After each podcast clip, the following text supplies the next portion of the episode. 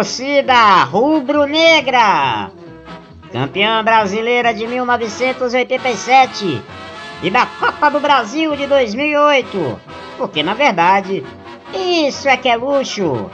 Bom dia, boa tarde, boa noite.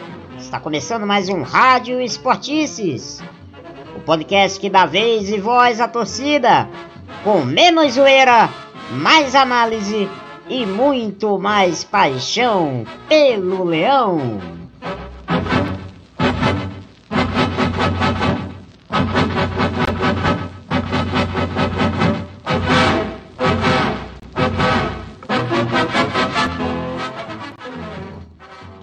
Eu sou o Gustavo Militão e aproveito para te convidar que você siga as redes sociais do Esportices Blogcast. Nosso Instagram é o arroba o Twitter é o arroba Esportices e o nosso canal lá no YouTube, Esportices Blogcast. A gente lembra que também estamos nas melhores plataformas de streaming de áudio, Deezer, Spotify, TuneIn, Google Podcast e Apple Podcast. Procure lá por Rádio Esportices, assine para você receber as atualizações do programa na hora, tá bom? A gente tá esperando você. Bom, torcida rubro-negra, tá começando mais um Rádio Esportices, o último programa de 2020. E pra gente fechar o ano aí com análises aí sobre o Leão, vamos falar sobre a partida contra o Goiás pela 27 rodada do Campeonato Brasileiro de Futebol. E claro, vamos fazer uma retrospectiva dos principais fatos que aconteceram no esporte nesta temporada, nesse ano que vai ficar marcado para sempre aí na memória de todos nós. Muito mais pelo lado negativo do que pelo lado positivo, né, gente? Mas fé que as coisas vão melhorar. Vamos nessa porque tá chegando a tabelinha rubro-negra do Rádio Esportices. Tabelinha Rubro-Negra. Olá, torcedor, olá, torcedora! Tá começando mais uma tabelinha rubro-negra do Rádio Esportices. Já em clima aí, né, de fim de ano, a última tabelinha de 2020, desse ano tão maluco que a gente está vivendo. Chegamos aí ao final, né, não da temporada, né, porque a temporada vai até fevereiro, mas chegamos aí ao final de 2020. Vamos lá debater aí as últimas do Leão. Hoje aqui com meus amigos aqui, Arthur Lima, direto de Brasília. E aí, Arthur, tudo bem? Fala, Gusta, fala, Gabriele, fala, torcedor, fala, torcedora. Vamos e... lá, né? Mais uma lapada na cabeça. E aí, Gabriele, tudo bem? Gabriele Martins, certinho?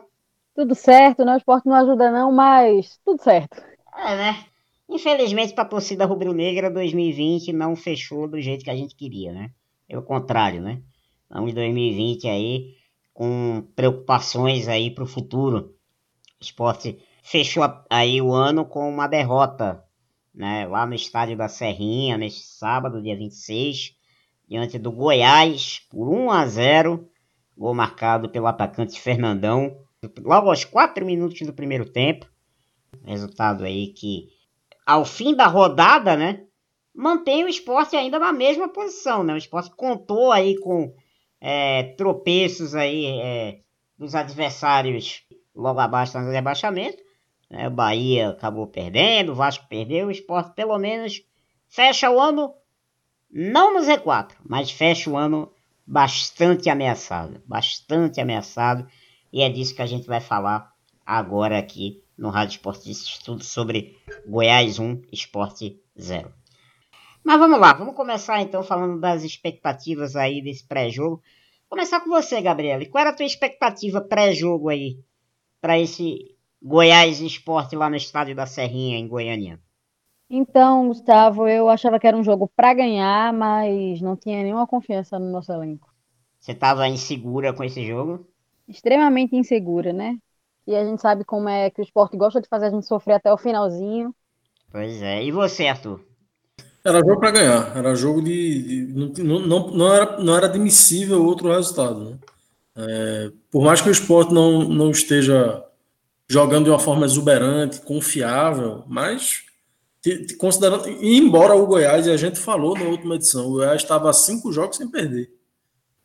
Eu acho que vai para o sexto jogo agora, sem perder. Eu tinha empatado três, vencido dois. Eu não tenho certeza, mas a gente pode conferir depois. É, era, era jogo que o esporte não poderia, dadas as pretensões, no, no, mais um adversário direto, perder novamente. Né? Já tinha perdido de Vasco em casa, já tinha perdido de Atlético Goianiense em casa. Assim, era para entrar em campo com a faca no dente, né? É. Mas, enfim. Só, só complementando esse teu dado aí, Arthur, na verdade o Goiás, dos últimos cinco jogos, ele só tinha perdido um. Ele tinha, isso, isso. ele tinha duas vitórias, dois empates e uma derrota. Quer dizer, é. dos que estavam ali naquela zona do sufoco, é o que está, pelo menos até agora, se mostrando melhor, né? Dos que estão aí na zona de rebaixamento, é o que está dando mais mostra de reação nesse momento. Eu divido a minha essa preocupação, eu divido com o Gabriel. Eu antes do jogo eu estava com um pouco de receio pelo histórico do esporte contra times nessa situação. Não é de hoje que o esporte se enrola com um time que está ou na zona do rebaixamento ou que está ali brigando para não cair. E ainda mais fora de casa.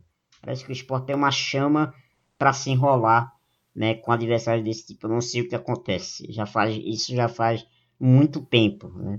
Isso já vem meio que se repetindo. Esse meu medo virou logo pânico aos 5 minutos de jogo, né? Que foi a, aquela jogada, né? A lambança dupla, né? De Maidana, né? Primeiro ele cede um escanteio numa jogada que era só botar a bola para lateral e botar a bola para escanteio. Na cobrança do escanteio, rapaz do Goiás bate a bola, o Shailon cobra, cobra o escanteio e ele falha na cobertura e o Fernandão nas costas dele vem e cumprimenta e marca o gol do Goiás logo aos 4 minutos. Aí eu pergunto para vocês, o esporte soube jogar perdendo depois disso? Então, o esporte não soube jogar perdendo, né? É, o gol do Goiás foi um machado, os caras também não fizeram mais nada. E o esporte, apesar de até tentar uma gracinha, não foi muito efetivo, né? Como sempre. Cara, não, não, eu também não me, não me surpreendo, sabe? O esporte não virou nenhum jogo esse ano. Uhum. Em, nenhuma partida do, disputada neste ano, o Sport saiu atrás do placar, teve força, força e capacidade técnica o suficiente para virar o jogo. É, é um então, o que a gente viu, o jogo foi um festival de mais do mesmo. Né? Sim. De bola rodada de um lado para o outro, de cruzamento na, na, na, área de qualquer jeito. Uma outra jogada no final, do, já no segundo tempo ali, a gente viu alguma triangulação interessante. Mas é uma incapacidade absurda, né? Essa, essa ineficiência do esporte já é conhecida, né? Então, assim, é um jogo desgastante, um jogo chato de assistir. Né? É um jogo que eu não recomendo para ninguém rever. Não, nem, nem melhores momentos, né? Também concordo, foi um jogo chat, chatíssimo. É, e, é, e, mais, e você falava do mais do mesmo, né, Arthur? É, mais do mesmo também que se refletiu na posse de bola, né? Primeiro tempo, o esporte teve 61% de posse de bola. No segundo tempo, aumentou ligeiramente para 63%. Mais uma vez, muita posse de bola. E o que, é que isso significou em termos de jogo? Para mim, não significou nada. É mais uma vez aquela coisa da posse de bola estéreo. Principalmente no segundo tempo, que eu vi é, alguns torcedores dizendo: ah, o time melhorou, o time tá demonstrando uma melhora. Ok, até até passou a, atacar mais, a, a, a, pressionar mais o Goiás. Mas muito por dois motivos, ao meu ver. Primeiro, o recuo do Goiás no segundo tempo. O Goiás no segundo tempo basicamente só se defendeu. E segundo, é, mesmo com essa posse de bola volumosa, não significou volume de jogo. Que a gente voltou, teve menos problemas de criação, a gente teve menos problemas de finalização. Então é aquela posse de bola e não serve pra nada. Vocês vocês concordam com, com, com esse pensamento? Vocês concordam com essa visão? Não, é aquilo, né? Se você tá com uma bola e não agride seu adversário, você tá fazendo o jogo do seu adversário. Isso. Pro Goiás foi ótimo. Pode ficar com a bola aí, esporte. O esporte tava com a bola e o Goiás tava com o placar na mão, né? Isso. Então, é, é, no primeiro tempo, eu me recordo de um chute de Patrick. Que ele perde dentro da área. Ele, ele chuta de direita, o Renan defende depois chuta de esquerda para fora, por cima. Mesmo lance, né, em seguida. Isso. E no segundo tempo teve, aquele, teve um chute de Dalberto, que ele chuta em cima do, do, do goleiro lá, do, é Renan, não me lembro. Não, Tadeu, Tadeu. Tadeu. Tadeu, desculpa, Tadeu. Ele chuta em cima do Tadeu da entrada da área. e tem um que ele consegue ficar impedido com a bola vindo da linha de fundo. Quer dizer, uma incapacidade técnica, né? uma incapacidade fundamental. Né? Um atacante não pode ficar em impedimento numa bola daquela. Então, tirando esses três lances, veja só, 90 minutos, o Sport com 62% no total do jogo de posse de bola, o Sport chegou três vezes. Dessas três, uma com perigo, que foi o chute de Patrick. As outras duas se resolveram no desfecho possível. Então, assim, é monotonia ver esse jogo, sabe? De, de posse de bola é, estéreo. Uhum. De, de, de, uma posse de bola, de um falso domínio. Né? Mais uma vez, assim, se termina um jogo extremamente frustrado e, e, cansado, sabe, de ver esse, esse jogo discreto. Eu não sei se o Sport tem algum outro modo que ele saiba jogar. Não sei se Gabriel conhece algum jogo aí que, que o Sport possa desenvolver. Gabi, você Olha, pode responder pra... essa pergunta para Jair Ventura, por favor? para falar a verdade, eu acho que o esporte não sabe jogar de modo algum, né? A gente percebe que a gente não sabe jogar nem com a posse de bola, nem sem ela, nem com bola, nem sem bola, bola parada, bola rolando. O esporte não sabe jogar. Então é, se torna uma coisa muito muito dura de assistir. Eu estava até fazendo uma piada com é, um amigo um dia desses que é, não é uma coisa é torturante assistir o esporte jogar, né? É uma tortura. E a gente assiste porque a gente vai aqui, vai gravar os esportistas, a gente vai escrever sobre. Não tem condição de, de ver uma coisa dessas e, e achar prazerosa, sabe? É, eu também concordo. Eu concordo com você. O, assistir hoje o jogo do esporte, você já tem que ser consciente que você não vai se sentir bem. Né? Eu não sei é, se o pro... É, eu gostaria de saber se Jair Ventura ele se sente bem vendo os jogos do esporte. Eu não consigo, não consigo achar que ele se sinta bem vendo é, é, o que o esporte faz em campo. Pior, se o pai dele, que jogou bola pra caramba, se sente bem vendo os jogos né, do, do, do, time do filho. Quer saber se o Jairzinho também, é, o que, é que ele acha dos jogos do esporte. O Jairzinho até que tirou foto com, com a camisa do esporte é, essa semana. Né? Eu até brinquei dizendo que se ele quisesse podia botar escrever o nome dele no bid e, e jogar, porque tem, tem lugar nesse time do esporte, viu? Com é, certeza. É, pois é. Mas, gente, vamos lá, já que a gente não tem muita coisa para falar de bola rolando, né? Vamos falar então do que foi o assunto nas redes sociais depois do jogo. Mais uma vez, entre reclamações da torcida, né, pela, pelo resultado que é natural, a arbitragem voltou a ser assunto né, na partida. Tudo por conta de um lance no segundo tempo envolvendo o Thiago Neves, né? Uma bola na área, né? O Thiago Neves estava ali no lance que teria que resvala né, no jogador do Goiás, um lance muito parecido com aquele do jogo passado contra o Grêmio, né, do, do, do Cortez, e sequer o lance foi checado de novo pelo VAR. O, o José Anísio, que é o preparador de goleiros do esporte, ele postou no Twitter é, alguns lances. Né? Ele fez uma, uma, uma, colagem desses lances, não foi, Arthur? Ele, alguns lances durante o campeonato que não foram dados, é, não foram vistos pelo VAR a favor do esporte, mas que, no mínimo, são lances suspeitos, né? Pois é, foram. Ele, ele, ele acho que ele colacionou um, um lance contra o Botafogo, né? uma bola cruzada por Thiago Neves, que, o, que bate na, na mão do, do defensor do Botafogo. Ele colocou também um, um pênalti, o pênalti que foi marcado contra o esporte numa bola chutada para dentro da área que bateu no braço de Adrielson. Colocou o pênalti, o, o pênalti contra o Grêmio, né, que, que Marcão cometeu. É o lance anterior, a bola também desvia na mão do atacante do Grêmio.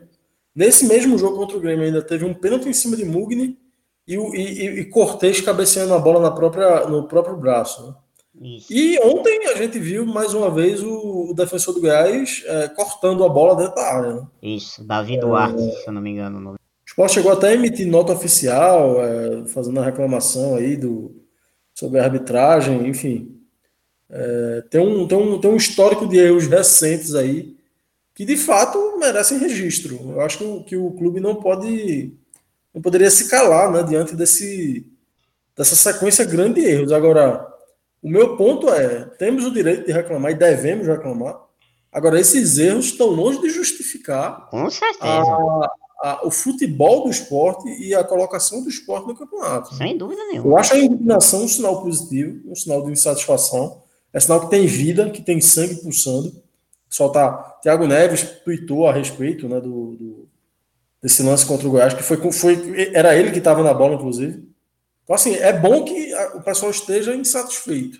Agora, enfim, tem que seguir o jogo, né? Tem que, tem que jogar bola. Claro. Não vai. Não pode. A arbitragem é um dado, né? Ela vai acertar e vai errar. E tem errado muito, o que é muito negativo, mas. É, seis pênaltis, são seis lances de pênalti aí, né? Gabriela, a gente tem razões para reclamar?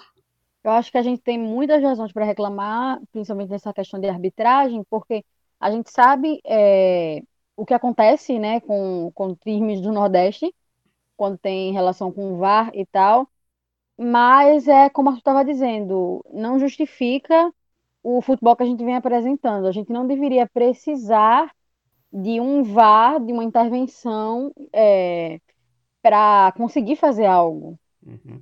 É, esse ano, inclusive, a gente teve muito, é, muito gol de pênalti, né? Sim, e no primeiro turno, pênalti, né? É, no primeiro turno, pênalti é um achado, velho. É, tipo, aconteceu um pênalti, mas a gente não tava com capacidade para fazer outras coisas, para conseguir muita coisa com bola rolando, coisa e tal. A gente tá nessa. É válida, válido o questionamento, é muito importante posicionamento, inclusive de, de Thiago Neves, é, enquanto jogador, mas a gente não pode se segurar nisso e utilizar isso como se fosse a, a razão da gente perder o jogo. Depois, só tem isso de culpa. A gente sabe que não é só isso de culpa. É, já, já que Arthur citou essa nota, né, que foi uma nota divulgada nesse domingo, né, por um diretor de futebol, Augusto Caldas, prazer, em nome da diretoria de futebol do esporte, reclamando, né, da questão da, da, da arbitragem, dizendo que o presidente Carlos Frederico solicitou já a CBF o áudio, né, para entender o porquê que o árbitro não foi chamado e tal. Né? Eu só discuto duas coisas dessa nota aí. Primeiro, fazer uma reclamação numa semana que a gente sabe que a CBF só vai estar tá aberta, olhe lá amanhã, amanhã, terça e tchau. Só vai estar tá aberta porque tem que abrir segunda e terça mesmo, né? Mas depois é fim de ano e acabou. Eu só discuto o time disso. Por que, que não fez isso antes? Por que vai deixar para fazer uma reclamação agora numa semana de Réveillon? É, é, é, o timing da reclamação que eu, que, que eu discuto. E segundo, com relação à nota, né? É já meter a questão política no meio, né? Aspas aí do, do diretor Augusto Caldas. Não estamos calados em relação à arbitragem. Infelizmente, temos muitos oportunistas de plantão que querem prejudicar o clube. Quem, cara pálida? Quer dizer, a gente tá falando de arbitragem, meu querido. Não tá falando de eleição, não. Mas independente de eleição, o importante é que o esporte esteja na Série A e é para isso que estamos nos esforçando. Fecha aspas. Aí fica difícil, né? O esporte mete reclamação de arbitragem com política no meio. Mas é um reflexo do abandono do clube, né? É um reflexo do abandono dessa diretoria aí. Que depois da eleição melada, né? Parece que para eles agora o objetivo do ano já foi cumprido. Vocês querem fazer mais algum comentário adicional sobre isso? Sobre essa, sobre essa nota da, da diretoria? Vocês querem falar alguma coisa? Eu acho que se o objetivo é culpar terceiro, né? Se o objetivo é afastar a torcida, é criar um clima ruim fora de, fora de campo, criar um clima de animosidade entre quem faz o esporte, que é a direção, que é a torcida, eu acho que foi uma nota muito exitosa. Sim. Agora, um, um dia vão colher o que estão plantando. Um dia vão conseguir fazer com que a torcida do esporte é a raiva de torcer pelo esporte. O afeto que permeia a relação da torcida do esporte hoje é o ódio. A gente só aprendeu a detestar a direção do esporte. Porque a direção do esporte o tempo todo estimula esse tipo de sentimento. É verdade, tem razão. Tem razão. É, é, onde querem chegar? Vão conseguir. Eu, eu já estou adiantando aqui, dando spoiler. Essa direção vai conseguir fazer com que o torcedor do esporte odeie o clube. É, é, é muito forte o que você está falando, mas é, é o caminho. É o caminho. Estão conseguindo com, com sucesso, viu? Com sucesso. Continuem assim, viu? Anderson Lacerda, Fred Domingos, esse Augusto Caldas, que, aliás, eu nem sabia que ele era diretor do esporte. Prazer conhecê-lo, viu? Prazer conhecê-lo. Bela nota oficial, senhor fez no, no site oficial. Né? Bela nota. E outros e mais aí que só aparecem mesmo nessas horas aí. Mas vamos em frente. Vamos falar agora dos destaques negativos aí do jogo. Né? Vamos, vamos pontuar aí os.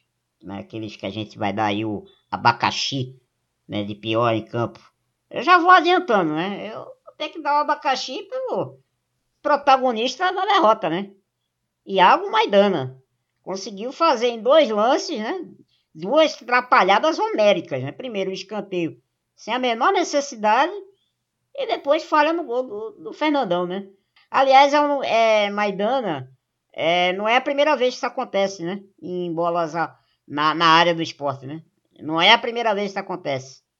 Mas parece que é pelos gols que ele faz, pelo jeito que ele se porta em campo, aquela coisa de samurai da ilha. A torcida meio que deixa pra lá, mas não é a primeira vez que seu Maidana falha nesse tipo de lance no campeonato, não. E para vocês, Gabriele? Eu voto em Maidana também, acho inadmissível que um cara com. Se, se não me engano, ele tem 1,94 de altura. Tá. Ele não consegue cortar a bola daquela. E ainda falhando, né? De costa pro cara e tal. Mas enfim. Maidana. E você, Arthur? Eu vou de Marquinhos. Eu, eu, eu acho o futebol desse cara detestável. Tem muita coisa assim que me irrita, né? É, é, é, o tipo de jogador, né? Eu não gosto de jogador que se superestima. Eu dou muito valor ao jogador que é ruim, que sabe que é ruim e que joga dentro da própria limitação. Uhum. Mas Marquinhos parece que superestima a capacidade técnica dele. Né? Então ontem foi uma partida assim irritante, né? Ele conseguia errar não deu segmento em nenhuma jogada mais uma vez. Então, assim, Marquinhos para mim é o, pior da, de, de, ontem, a despeito da falha de Maidana, né? A despeito da falha de Maidana, eu ainda acho que Marquinhos conseguiu ser pior. Agora, dificuldade eu acho que a gente vai ter para dizer quem são os positivos, né? Que são ah. os bons, os melhores em campo. Quem foi para você, Gabriel, o melhor, o melhor em campo? Olha, eu vou colocar Adrielson eu vou também na. Vou pegar carona aqui com a minha amiga Gabi. Vou com Adrielson também. Acho que foi o que se portou melhor ali no, no do 11 do esporte. O Adrielson fez uma partida correta, uma partida correta, né? Foi uma partida, uma boa partida. Eu, para mim, Adrielson. O SofaScore é, é, pontuou bem a partida dele, né? Ele teve, ele teve a nota 7.2 ali. Ele foi um dos melhores avaliados aí teve a maior nota do esporte, né? Ele e o nosso lateral esquerdo, o glorioso Júnior. Júnior Tavares teve, teve a nota 7.2 também, né? Isso. Mas o meu, o meu melhor em campo aí, eu vou aproveitar aí o, o, a carona. Eu, eu gostei de Betinho. Eu achei que a entrada dele foi o ponto alto de. Foi ele quem teve o ponto alto de criatividade, né? Uhum. As bolas enfiadas ali, na, pegando umas diagonais ali, principalmente com o Mugni. É, for, foram, for, foi o ponto alto de criatividade do futebol do esporte. Então acho que ele entrou bem, acho que ele é titular. Ele vinha, ele vinha como titular absoluto antes de ter problema de saúde e tem voltado bem. Eu, eu, eu acho que ele foi o melhor em campo. Betinho e Adrielson vão dividir aí o último motorrádio aí de 2020 do Rádio Esportistas, né? Vamos levar o motorrádio aí para casa. Então vamos agora ouvir aí o que Jair Ventura, técnico do esporte, falou sobre essa derrota aí do esporte no campeonato. Mais uma derrota aí do esporte, a 14 derrota do Leão no Brasileirão. Aspas agora para Jair Ventura. A gente perdeu num detalhe. Esse detalhe tem sido um vilão pra gente. Na maioria dos jogos, dificilmente a gente tem a gente tem um jogo onde a gente é envolvido. Pelo contrário, nós viemos de três jogos onde a gente envolveu a equipe do Coritiba e vencemos. Fizemos um grande jogo contra o Grêmio e acabamos empatando. E hoje, principalmente no segundo tempo, onde a gente controla o jogo de uma maneira total, a gente tem mais posse, como você falou, mais finalizações, muitas duas coisas que vinham cobrando da gente. A gente tem isso tudo, mas por conta de um detalhe a gente perde. Mas o nosso torcedor hoje não quer escutar detalhe, ele quer escutar que o esporte venceu. Então a gente tem que dar um jeito desses detalhes é, passar pa, para o nosso lado. E é isso que a gente vai trabalhar, mais concentrado, com mais atenção. A gente sabia dessa jogada, uma bola longa, primeira e segunda bola. Acabamos sofrendo escanteio e sofremos um gol da maneira que a gente sabia. A gente trabalhou. Né? O, o Fernandão acabou levando a melhor ali, fazendo o gol. O ano acabou, mas o campeonato não. Acho que tudo isso vai. O mais importante é como nós vamos terminar no final do campeonato. Esse é o nosso objetivo trabalharmos sempre jogo a jogo, temos mais uma decisão em casa e que esses detalhes possam vir para o nosso lado para que a gente possa sair com os três pontos, que é o nosso grande objetivo. Ok. Aspas aí para o técnico do esporte, Jair Ventura, é, que mais uma vez aí fala a questão do detalhe, né? Mais uma vez ele pontua que o esporte perdeu num detalhe. Eu confesso que isso já está começando a me, me incomodar né? Porque o esporte ontem não para o Goiás nesse sábado não perdeu por um detalhe não. Eu não sei que detalhe tão pequeno foi esse que é, refletiu uma derrota. Você, você não vê também não, Gabriela, uma certa repetição de argumentos aí do professor Jair, não? Vejo sim, viu? Não é a primeira vez, realmente, que a gente inclusive até comenta aqui, que essa história dele falando de que a gente tá perdendo num detalhe. E mesmo que a gente estivesse perdendo no detalhe, a gente não está numa situação de se dar o luxo de perder ponto por detalhe.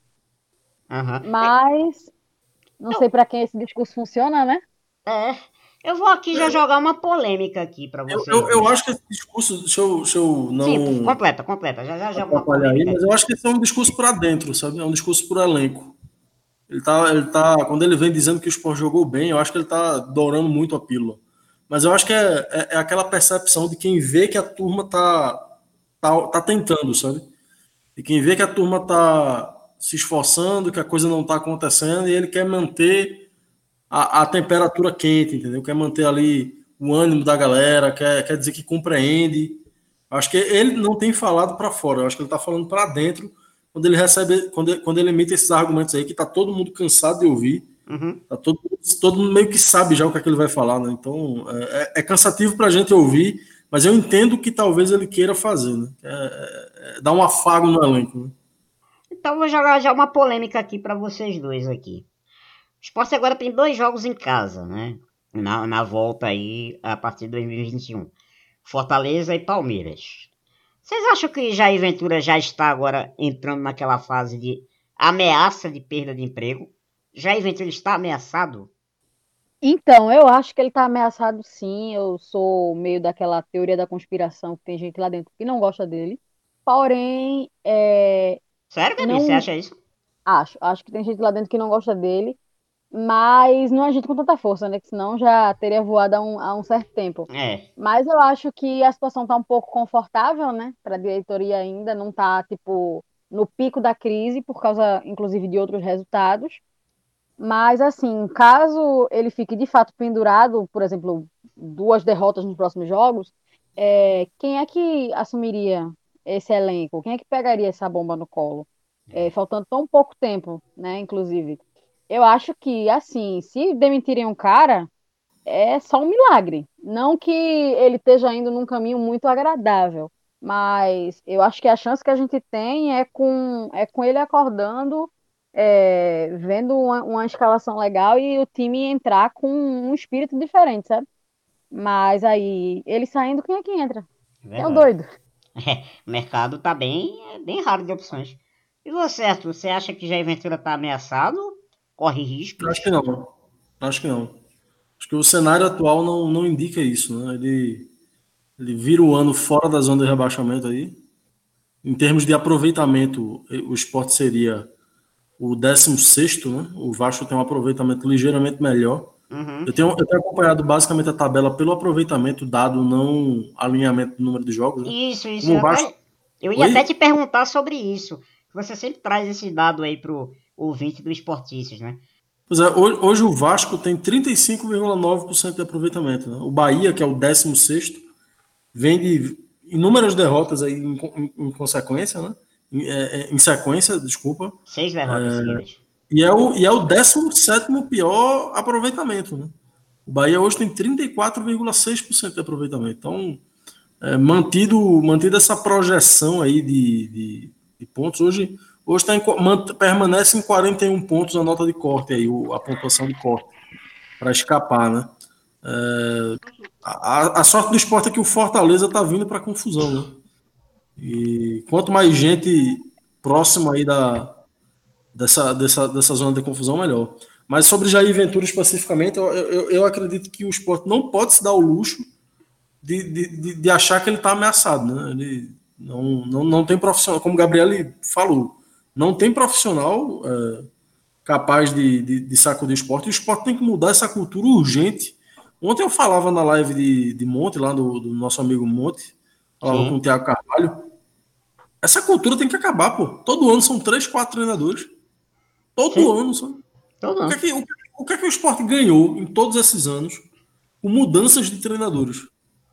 O, o esporte tem que mudar é a forma de fazer futebol. Mudar treinador não adianta de nada, mas vamos dar uma sacudida no elenco, né? Aí tira um treinador, traz um treinador motivador, um treinador que dá entrevista bem, que, que grita, que grita, grita no né? lateral. Isso não existe mais, pô. Isso aí tem que acabar com essa história. O futebol não se faz mais assim, não. É, Fernando Diniz hoje lidera o, o Campeonato Brasileiro. Estava ameaçado no começo do ano, graças ao esporte, inclusive. O, o São Paulo tinha que dar aí pelo menos uma medalha para o esporte, porque foi o esporte que salvou Diniz, né? É Diniz não vence o esporte no primeiro turno, talvez tivesse caído, né? Mas veja, na iminência, às vezes, do trabalho funcionar, sabe? Então, é, eu acho que ele não está ameaçado no atual cenário, no, hoje, e o futuro não, não nos pertence. O futuro, futuro, é, o futuro é o futuro.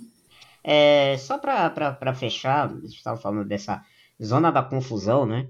É, só vou dar um rápido panorama aqui dos adversários do esporte.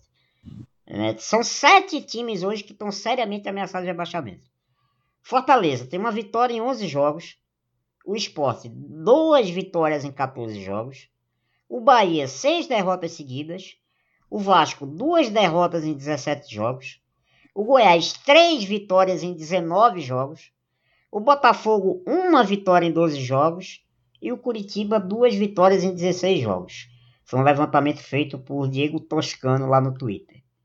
É, ou seja, tem sete times que estão pedindo, pelo amor de Deus, para ser rebaixado, né? Mas só quatro é que vão cair, né? Então a gente torce que nesses quatro, um deles não seja o esporte, né? Mas que tem gente aí babando para cair, tem. E eu também concordo que não é uma troca de técnico agora que vai garantir o esporte ficar na, na primeira divisão, não. É, é uma cultura antiquada, arcaica, mas que tem torcedor que ainda se, se apoia nisso, né? Tem torcedor que ainda se apoia nisso. Mas vamos lá, vamos fechar então é, esse primeiro bloco, né? A nota do jogo, né? Tem que dar nota, né? Tem que dar nota aí pro esporte, pra essa partida do esporte. A nota do jogo. Gabriele. Vou dar nota 5. E você, Arthur, sua nota? Nota 5. Eu acompanho o Gabriel. Acho que foi um, foi um. O esporte fez o que pôde. O limite do esporte é muito baixo. Nota 5 aí, pela disposição, né? Pela técnica era muito mais baixo, mas é. somando aí, diminuindo, 5. Eu vou dar uma nota um pouco mais baixa. Eu vou dar uma nota 4. Uma nota 4.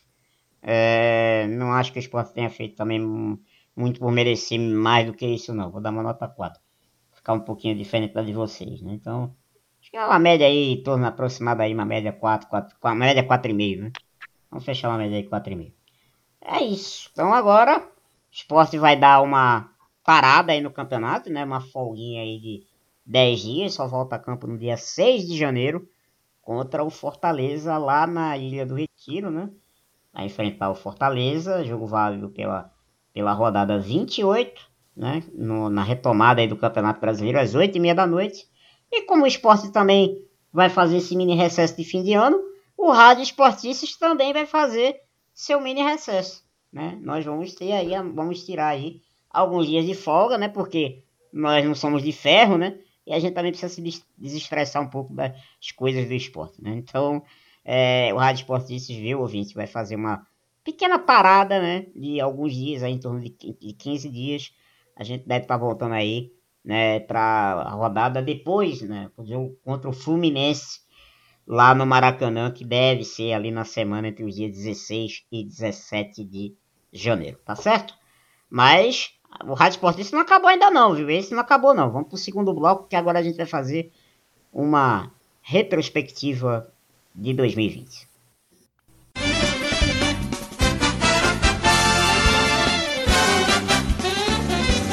Esportices Blogcast. Menos zoeira, mais análises e muito mais paixão pelo Leão. É, torcedor e torcedora. O ano tá acabando, né?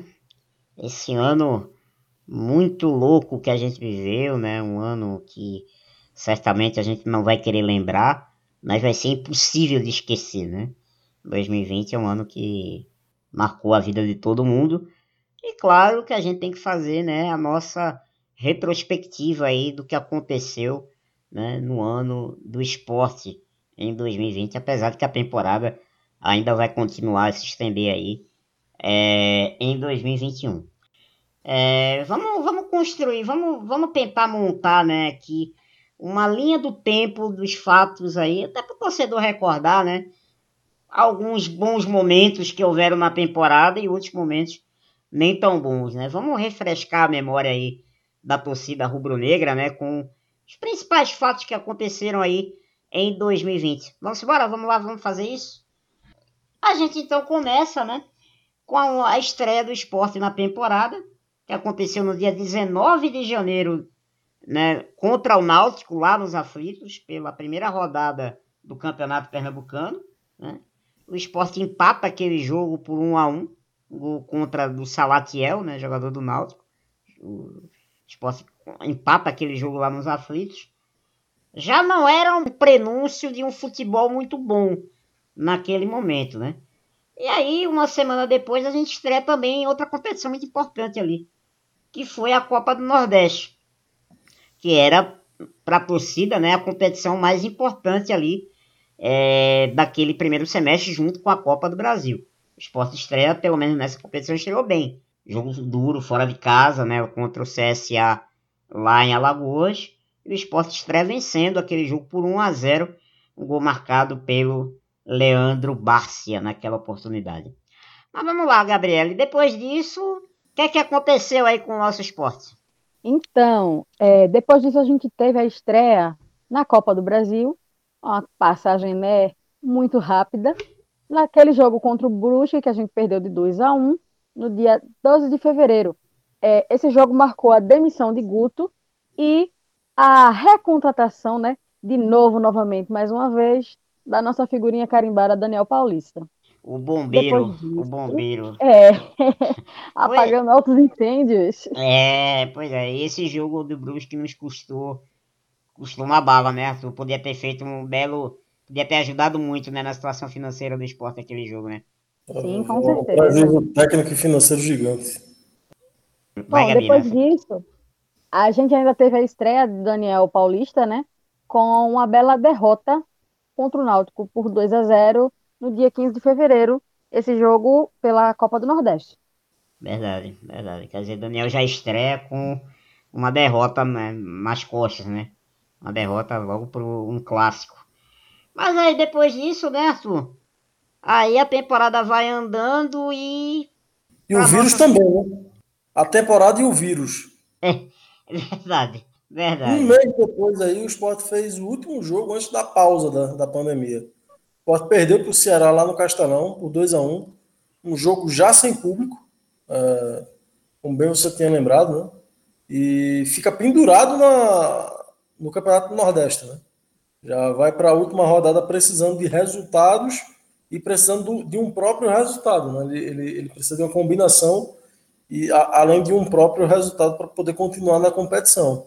E aí, 15 de março, último jogo do esporte, derrota para o Ceará pausa na pandemia. Né? São quatro meses sem futebol. Engraçado, né? Eu não tenho essa percepção de que a pausa do futebol demorou tanto. Eu não sei vocês aí se, se comungam aí dessa minha impressão. Mas foi, foi, foi muito tempo, né? Foram quatro meses sem, sem, sem jogo. Quatro meses, quatro meses. Para mim foi uma eternidade, né? Esse, essa, essa partida aí, se eu não me engano, foi uma das últimas do futebol brasileiro no ano. Acho que depois disso teve um jogo na segunda-feira, acho que foi o complemento do Campeonato Paulista, na rodada Paulista, e depois disso parou tudo. Parou tudo. E a gente fica quatro meses e três dias sem ver é, o esporte em campo.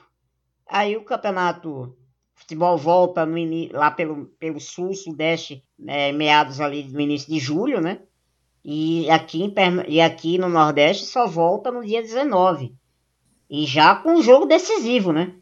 Que era o esporte precisando vencer para se classificar no Campeonato Pernambucano. joga na ilha contra o Santa Cruz. E o que é que acontece? O esporte perde 2 a 1 para o Santa Cruz e vai disputar o vergonhoso quadrangular do rebaixamento do Campeonato Pernambucano. Eu não sei vocês, mas eu confesso que nesse dia foi uma das maiores tristezas que eu tive com o esporte. Não por ficar fora do Campeonato Pernambucano, não. Mas por ver a que ponto a gente chegou.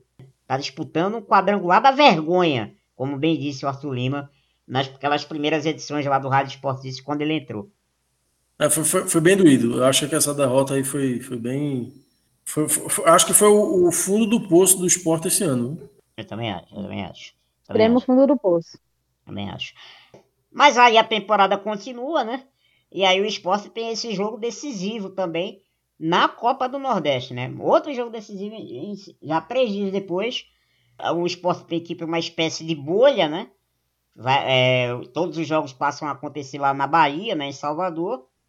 A Copa Nordeste passou a ser sede única. E aí o esporte enfrenta o Confiança e com um empate de 1 a 1 acaba conseguindo a classificação para as quartas de final. Mas não teve, não teve muito tempo para comemorar não, né, Gabi? Não teve muito tempo para comemorar essa classificação não, né?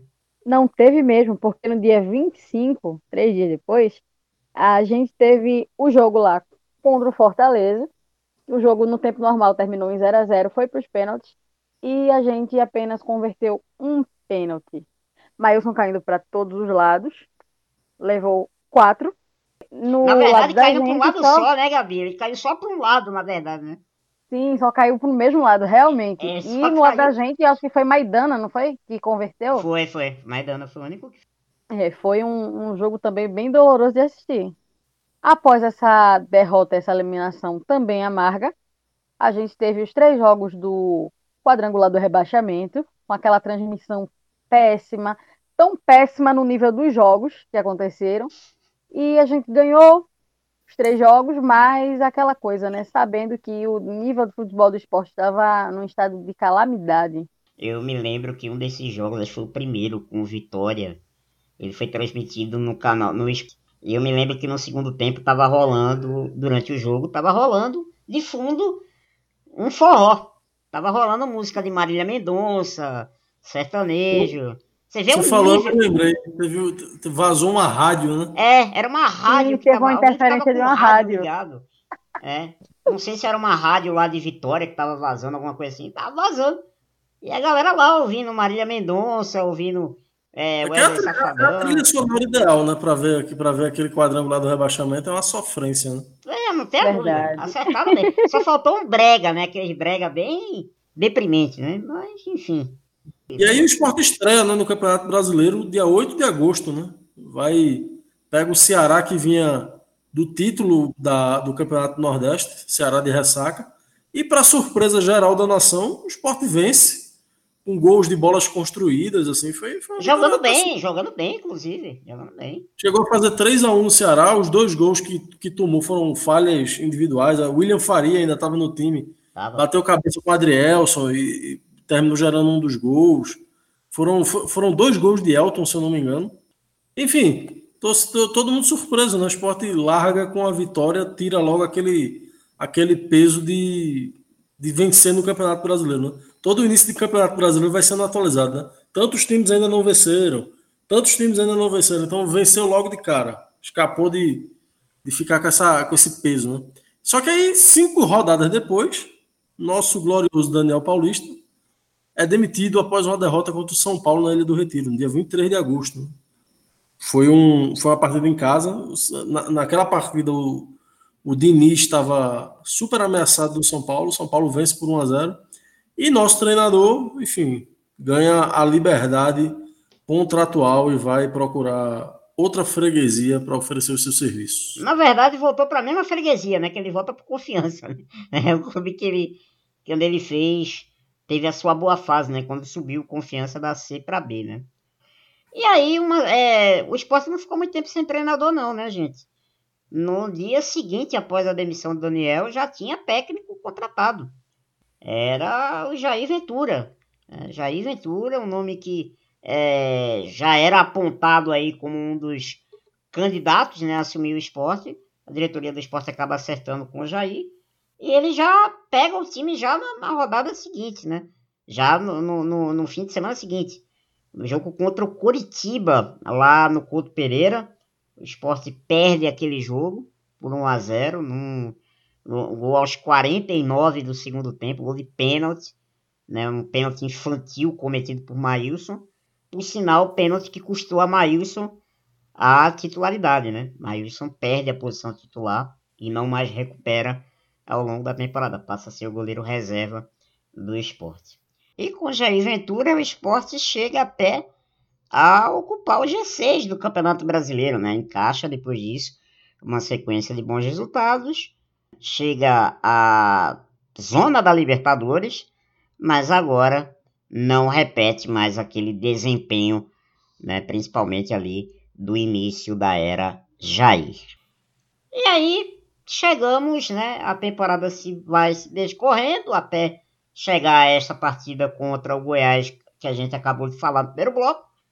Mas tivemos também outro fato né, marcante aí do ano do esporte, que foi as eleições adiadas, né, no dia 30 de novembro, né, aquela polêmica reunião do conselho, né, que aceita um pedido de quatro conselheiros é, rubro-negros, né, que pedem o adiamento das eleições por conta, alegação, né, por conta da pandemia, né, da Covid-19, que o esporte não teria condições de realizar o pleito de modo presencial, né, por conta da pandemia.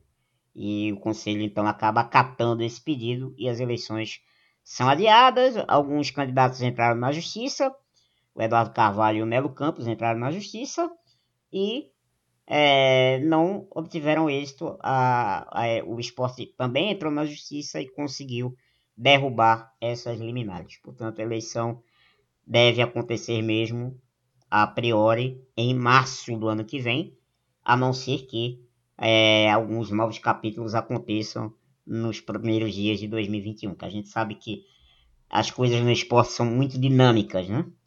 O esporte fechou o ano de 2020 com quatro jogadores na artilharia, com sete gols. Leandro Bárcia, Marquinhos, Hernani Brocador e Elton, que já não está nem mais no clube, né? E o melhor em assistências foi o Patrick, com seis assistências. Números aí fornecidos pelo Esporte Números, né? Que está sempre aqui com a gente, dando aí dados sobre o Esporte Clube do Recife. Mas enfim, é, eu vou perguntar agora aqui para os amigos quais foram os melhores jogos da temporada. Né? Não foi uma temporada de jogos inesquecíveis do esporte, não, né? Mas houve ali alguns jogos que talvez animaram a torcida, deixaram o torcedor com um sentimento de satisfação. Eu vou começar por você, Gabriele. Qual é o jogo que você destaca o melhor do esporte na temporada? Então, Gustavo, já vou lançar uma polêmica aqui, que o jogo que eu mais gostei nessa temporada a gente não ganhou.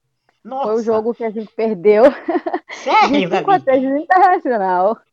Porque eu achei sensacional a postura do esporte naquele jogo. Qual foi o jogo mesmo? Que a gente. É, o 5 a 3 contra o Internacional. Ah, pelo Campeonato Brasileiro. Sim, sim. sim. Pelo Campeonato Brasileiro, sim. É, a gente teve uma postura muito massa de que não, não se conformou o resultado. Os caras tentaram, não conseguiram, né? Porque, enfim, qualidade zero, mas tentaram até o final é, reverter o resultado do jogo. Achei um jogo muito, muito bom de assistir, apesar, apesar dos pesares, né? apesar do resultado. Foi um jogo, eu, eu, eu acho que esse jogo foi muito esquisito. Dava a impressão que o Internacional, se quisesse, poderia ter massacrado o esporte naquele jogo, mas curiosamente o esporte conseguiu né, é, até em alguns momentos assustar o Inter, né? Foi um jogo realmente bem, bem estranho, assim, de se assistir. O meu jogo, é, o melhor jogo do ano, também é do Campeonato Brasileiro e também é contra o time gaúcho. Foi o jogo contra o Grêmio, lá na Arena do Grêmio, a vitória do Esporte por 2 a 1 Eu acho que ali foi o, o ponto alto do venturismo, né? Foi ali o, talvez a melhor partida do esporte, talvez não, foi a melhor partida do esporte, sob o comando de Jair Ventura. Um esporte organizado, um esporte eficiente, né? as poucas chances que teve, aproveitou e foi uma vitória muito importante para aquele momento do esporte no campeonato, né? Que o Sport estava muito pressionado, vinha de uma derrota é, diante do Curitiba, na primeiro jogo de Jair, já, já aquela pressão imensa, e aí o Sport vai dar uma resposta muito forte com aquela vitória em cima do Grêmio. E você, Arthur, qual foi o melhor jogo do Sport no ano? É, é esse também aí, é o, o Grêmio 1, Sport 2. Segundo jogo de Jair Ventura, né? Foi um jogo que eu, que eu me senti feliz, sabe? De ver o, Sport conseguir um resultado impensado. Tava todo mundo de moral muito baixa. Era um ano até ali é, de perspectivas muito rasteiras, né? Uhum. E aquele jogo ali devolveu um pouco o direito de sonhar, né? O direito de, pô, dá para lutar, né? Vamos, vamos brigar aí para não cair, né? Foi um jogo de muita disciplina tática, de muita entrega. Foi um jogo que eu, que eu, que eu guardo no coração mesmo, assim, porque para mim ali foi uma foi injeção de ânimo muito grande num, num ano muito difícil, né? Uhum. Continuou muito difícil depois desse jogo, mas aquele, aquele jogo ali deixou deu, deu vida. É verdade. É verdade. Mas agora vamos, vamos agora para o lado chato da história, né? Os piores jogos do esporte em 2020. Tem uma, tem uma lista grande. É, eu vou começar. Eu vou começar com você de novo, Gabriel. Qual foi para você o pior jogo do esporte na temporada 2020? Ah, é difícil escolher o pior entre tantos jogos terríveis de assistir, muito ruins de digerir, mas eu acho que o jogo mais indigesto foi aquele 2 a 1 do Santa Cruz, que colocou a gente para disputar o quadrangular do rebaixamento. O hexagonal do rebaixamento, na verdade, né? É o quadrangular, foi o quadrangular do rebaixamento. É o quadrangular mesmo? Pronto. Isso, foi quadrangular. O quadrangular do, do rebaixamento. Rapaz, aquilo ali foi um, um soco na boca do estômago, viu? E o pior é que era o primeiro jogo do esporte depois da parada da pandemia, né? A gente com uma saudade de ver o esporte jogar. E foi aquela tragédia, né? Foi um dos jogos que eu também me senti muito envergonhado. Não por ficar fora do Campeonato Pernambucano, porque ficar fora do Campeonato Pernambucano não é algo que me deixe hoje deprimido, sinceramente. Mas ver o esporte jogar um quadrangular de rebaixamento é brincadeira, né? É brincadeira, né? É jogar o nome do clube na, na lama. E você, Arthur? Eu, no, no, no, melhor jogo, eu concordei com você, Gustavo, e agora eu vou concordar com a Gabriela. Eu, para mim, o jogo mais difícil do ano, o jogo mais é, dramático de ter assistido, o que mais me deixou mal foi essa, foi essa derrota é, em casa contra o Santa Cruz no retorno da pandemia, né, esse 2x1. Eu me lembro de um lance desse jogo, inclusive, que a Hernani pega cara a cara com o goleiro e tenta dar uma cavadinha e joga a bola para fora. Né, é. pra... seria, um, seria um gol de desempate ali, né, naquele naquele momento ali, eu acho que o Sport faria 2 a 1 se eu não me engano.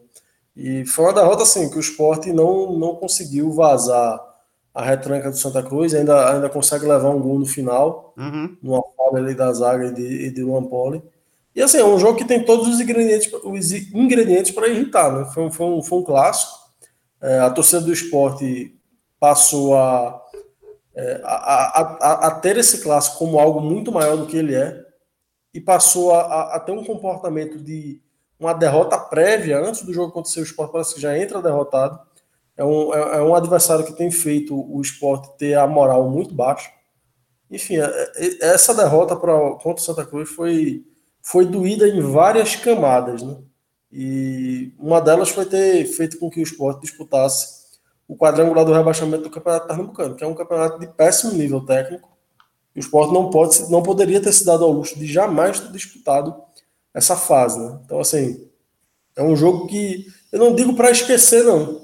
Eu digo que é um jogo que é para a gente ter em mente, ele lembrar dele bastante e aprender com ele, sabe? Aprender a, a como se comportar com, contra, contra dito rival, aprender a se comportar contra em jogo decisivo, a ter postura. Acho que é, que é uma partida que pode deixar um aprendizado grande se o esporte souber levar isso, mas que doeu bastante, doeu. Eu vou ficar com outro jogo. Esse jogo contra Santa Cruz foi realmente foi talvez o pior, um dos piores momentos, ou o pior momento da temporada. É, eu não vi aquele jogo contra o Brusque, por exemplo, que foi o jogo que tirou a gente da Copa do Brasil, esse jogo eu não assisti. Mas eu vou ficar com um jogo mais recente, que foi pelo Campeonato Brasileiro. Foi uma derrota para o Bragantino, lá em Bragança Paulista, por 2 a 0 no dia 18 de outubro. Foi logo depois desse jogo que Gabriel citou contra o Internacional. Um jogo que o esporte precisava vencer, Jogo que o Sport poderia é, quebrar uma sequência, porque vinha de uma derrota muito pesada é, para Flamengo e Botafogo e Inter, né? O Sport vinha de três derrotas seguidas e pega um adversário vencível, que era o Bragantino, né, naquele jogo, e faz uma partida abaixo da crítica, muito ruim. Né? O esporte foi, é, foi irritante ver, ver, o esporte naquele jogo contra o Bragantino e perdeu por 2 a 0 mas foi uma derrota merecida. Merecida. O esporte não merecia nem ter feito gol naquele jogo contra o Bragantino e foi o que acabou até acontecendo. Eu vou ficar com esse jogo então. Bragantino 2, Esporte 0 lá em Bragança Paulista. Mas para fechar, já que fizemos então aí essa timeline, né? Essa grande retrospectiva aí do esporte no ano, vamos agora fazer como a gente deseja todo fim de ano também para os nossos, para quem a gente gosta, né? Então vamos desejar aí nossos votos, né, pro, pro esporte para 2021, né? Que a gente é um ano que a gente está cercado de muita expectativa para nós, né, que seja um ano muito melhor do que de 2020, em todos os aspectos, principalmente nos aspectos sanitários aí por conta da pandemia. Mas o que é que vocês desejam aí para o esporte no ano que vem? O que é que vocês poder, se vocês tivessem esse dom de poder desejar algo para o esporte no ano que vem? O que é que vocês gostariam de desejar? Vou começar com você, Arthur. Cara, eu, eu desejaria que o esporte se refundasse. Que o esporte é, se restabelecesse o, uma relação entre os torcedores e a instituição, entre os torcedores entre si, entre a direção e a torcida, entre direção e instituição, sabe? Eu queria que os afetos que permeiam essa, essas relações fossem outros, né? fossem algo propositivo para frente, é, algo que fosse agradável. Eu, eu, eu, o que eu desejo para o esporte é isso: é que o esporte reencontre uma forma de estar no mundo. É algo muito profundo, realmente, o que eu, o que eu imagino para o nosso clube, sabe? Porque temo que o, que o que foi construído ao longo desse 2020 seja extremamente danoso. Uhum. Então, meu desejo do fundo do coração é que o esporte reconstrua o afeto que cimenta todas as relações que fazem o clube. Muito bom, muito bom. Eu gostaria de, de, de, de passar para a Gabriele, já fazer logo o meu também desejo. Eu gostaria que os próximos dirigentes que vão assumir o esporte, que eu não faço a menor ideia quem será, né, que tenham a consciência do cargo que ocupam, do tamanho da torcida que tem, pode não ser a maior torcida do Brasil, mas é uma torcida que tem muito carinho pelo clube, tem muito, tem muito apreço por essa instituição e que saibam do tamanho do cargo que ocupam. Saibam do tamanho do cargo que vocês vão ocupar. Vocês não estão ocupando o cargo da presidência com todo respeito do América, do Santo Amaro, do Ibis ou do, do sei lá, do Vitória. Vocês estão ocupando a cadeira do Esporte Clube do Recife, que é um clube muito grande e que eu tenho absoluta certeza que essa diretoria aí Ninguém sabe do tamanho do cargo que ocupa, não. Pode saber de outras coisas, mas saber do tamanho do cargo que ocupa, vocês não sabem. Porque se vocês soubessem, muita coisa errada que foi feita nesse ano, vocês não teriam feito. É isso que eu desejo do fundo do coração também. Que em 2020 a gente tenha, 2021 a gente tenha dirigentes que saibam a grandeza do Esporte Clube do Recife. E você, Gabi, pra gente fechar esse bloco aí. Então, fazendo uma, uma piada aqui histórica, eu quero o fim do período Cretáceo no esporte. Eu quero que os dinossauros vão para bem longe e que a torcida passe a ser ouvida e respeitada. Eu quero que o, o nosso clube volte a ser aquele clube que emociona, aquele clube que a gente ama.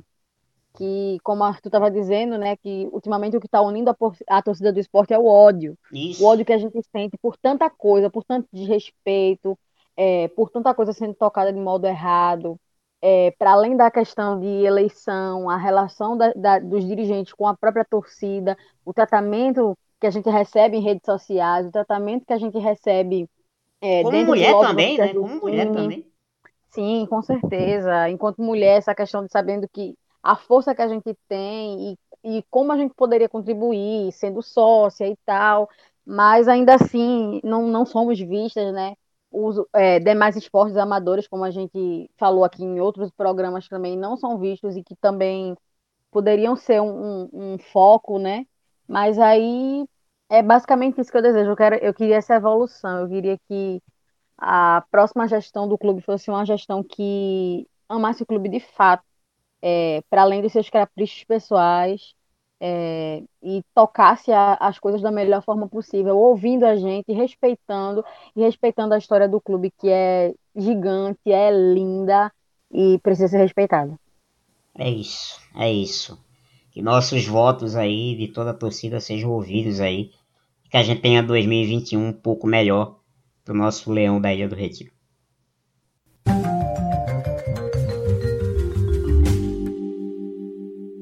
Curtinhas. O presidente da Federação Pernambucana de Futebol, Evandro Carvalho, garantiu que haverão 13 datas para a realização do Pernambucano 2021. A CBF reservou 16 datas para a realização dos estaduais. Porém, por causa da Copa do Nordeste, não será possível haver 16 datas nos estaduais da nossa região. Evandro Carvalho ainda afirmou que manter as 13 datas, como em 2020, é uma exigência contratual da Rede Globo e que a prioridade serão as datas dos estaduais. Ele ainda afirmou que podem acontecer jogos no intervalo de 48 horas para os times que estejam participando das duas competições. Em Pernambuco, os Portos Salgueiros já estão garantidos na Copa do Nordeste e o Santa vai disputar uma, frase, uma fase classificatória. E o zagueiro Adrielson foi apontado como o 86 jogador no futebol mundial que mais esteve em campo no ano de 2020. É, torcedor. São 3.663 minutos em campo. Apenas 5 minutos atrás do astro Cristiano Ronaldo. O estudo, que foi liderado pela CIS Football Observatory, levou em consideração dados registrados até o dia 17 de dezembro que deixa o defensor rubro-negro à frente em termos de minutagem de nomes consagrados do futebol mundial, como Leonardo Bonucci da Juventus e Griezmann do Barcelona. Adrielson disputou 43 partidas com a camisa do Leão em 2020. Parabéns para o nosso zagueiro.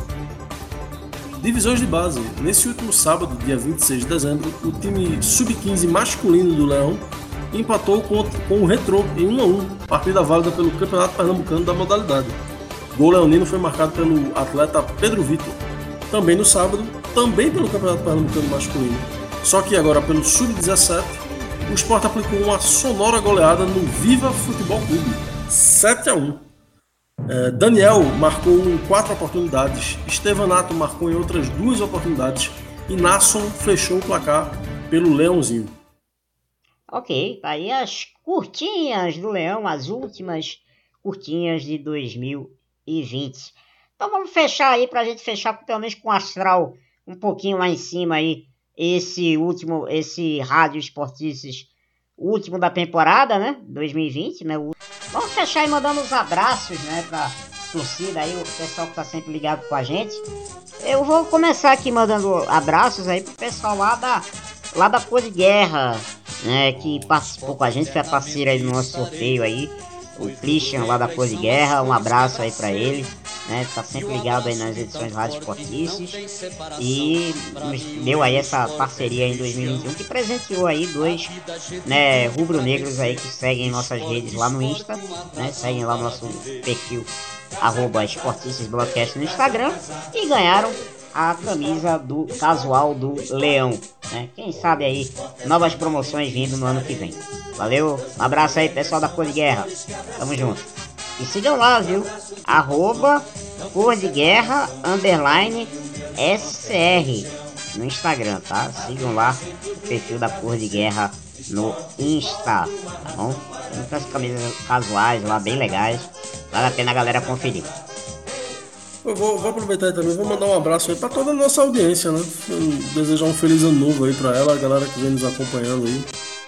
Mas aí estamos. O Esportista é um projeto que está começando aí, um projeto pequenininho, mas valente. Então a gente agradece a todo mundo que dedicou aí um, um tempinho aí para nos ouvir, para considerar nossas considerações. E com um abraço aí, os nossos de Feliz Ano Novo aí para toda a nossa audiência. Valeu, galera. É Muito obrigado pela audiência. E você, Gabi, tem abraço aí para fechar o ano aí? Eu também queria agradecer a audiência, porque num ano tão difícil, né, para você pro esporte, a galera tem se mantido aqui fiel é, ouvinte fiel aqui do Esportistas e acho isso sensacional. É, também agradecer a vocês pela oportunidade, né, de, de, me deixar fazer parte dessa equipe maravilhosa. É, Gabi, a gente é que agradece ter você aqui. Reforço de peso aí pro Rádio Esportivo. E é isso, basicamente isso. Desejar um feliz ano novo pra todo mundo e que em 2021 as coisas sejam melhores. Pois é. Mandar um, também um feliz ano novo pra nossa companheira Raquel Melo, né, também, que tá aí nos pré-jogos aí, sempre dando essa força aí pra gente também.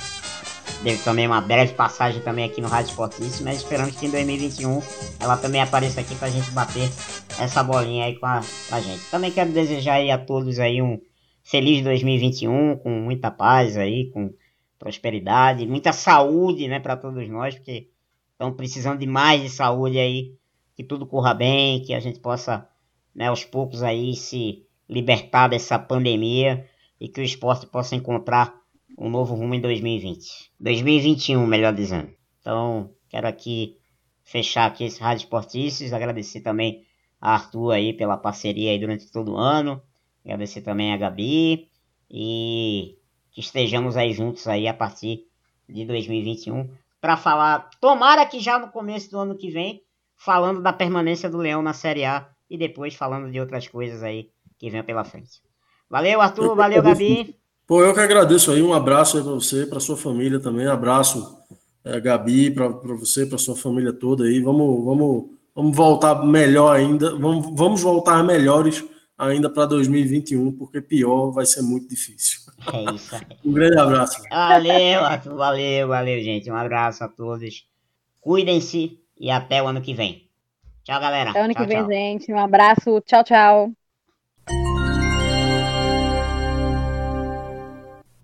Siga a gente nas redes, no Twitter, arroba Esportices, e no Instagram, arroba EsporticesBlogcast. Fim de papo nessa edição do Rádio Esportices, o último de 2020. A gente volta em janeiro com muito mais para acompanhar as coisas do nosso Leão da Ilha, tá bom? Fique com a gente. Esportices Broadcast. Menos zoeira, mais análise e muito mais paixão pelo Leão. Bom dia, boa tarde, boa noite, torcedor e torcedora rubro-negra. Pelo esporte tudo, um feliz ano novo para você. Tudo de melhor. Se cuide e até a próxima. Tchau.